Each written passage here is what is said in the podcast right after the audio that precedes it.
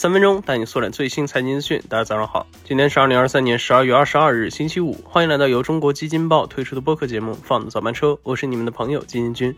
首先，我们先来听几条快讯。十二月二十一日，未来汽车科技安徽有限公司副总裁白建发文，对明天的 New Day 二零二三活动进行预热。据他所说，除了行政级旗舰轿车 ET 九将要在发布会亮相外，未来首颗激光雷达主控自研芯片（中文名杨戬）也将在届时发布。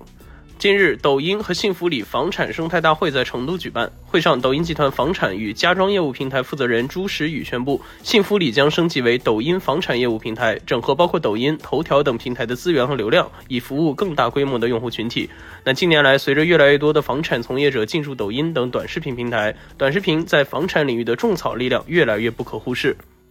十二月二十一日早盘时间段，有大量投资者在多个社交媒体反馈，东鑫证券电脑客户端与 APP 均无法登录，或登录后无法交易，持续时间超过了一个小时，客服电话也无法拨通。有投资者称，无法登录的原因或是系统升级有关。那近年来有超过十三家券商机构的行情或交易系统出现故障，其中七家机构收到了八张罚单。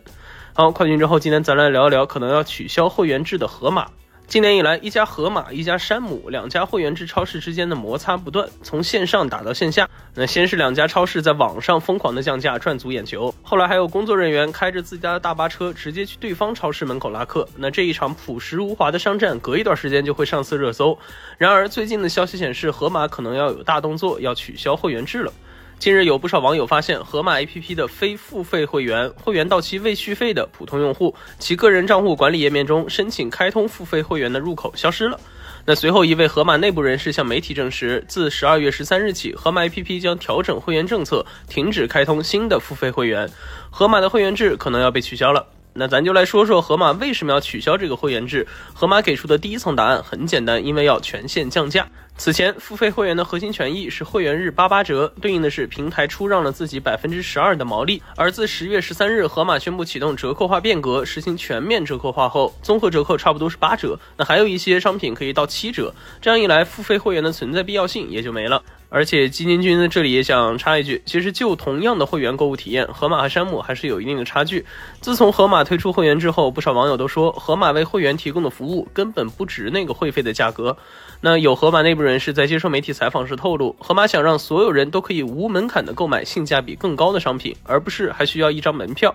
那简单来说，就是我给你东西全打折，你也不用再花钱充会员，来我这儿买就行。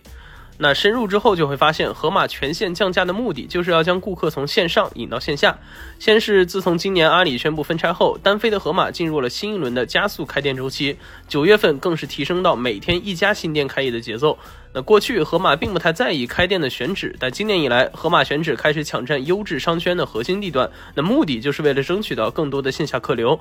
再者说，全线的降价势必也将压缩盒马的利润空间，但线上消费始终伴随着固定的配送成本，那这些成本也让盒马的运营压力倍增。据悉，目前盒马门店百分之七十的销售额都来自于线上的用户下单，但如今的盒马在主观上更愿意把这个比例能持续降低。那盒马如果取消了会员制，会产生什么影响呢？那首当其冲的就是现在开通服务的三百多万盒马会员，他们应该是最有消费能力的一群人。但在这次风波之后，这些盒马曾经费尽心力筛选出来的城市中产，大概率会有一部分人将离盒马而去。如何安抚好这些客户，给予他们何种补偿，这一定是当前盒马最需要讨论的事儿。那总之，实实践是检验理论的唯一标准。究竟是继续走山姆模式，还是舍弃会员制？那再或者说走出二者兼顾的新道路，盒马将在实际。探索后给出答案。好，以上就是我们今天放早班车的全部内容了。感谢您的收听，我们下周一同一时间不见不散。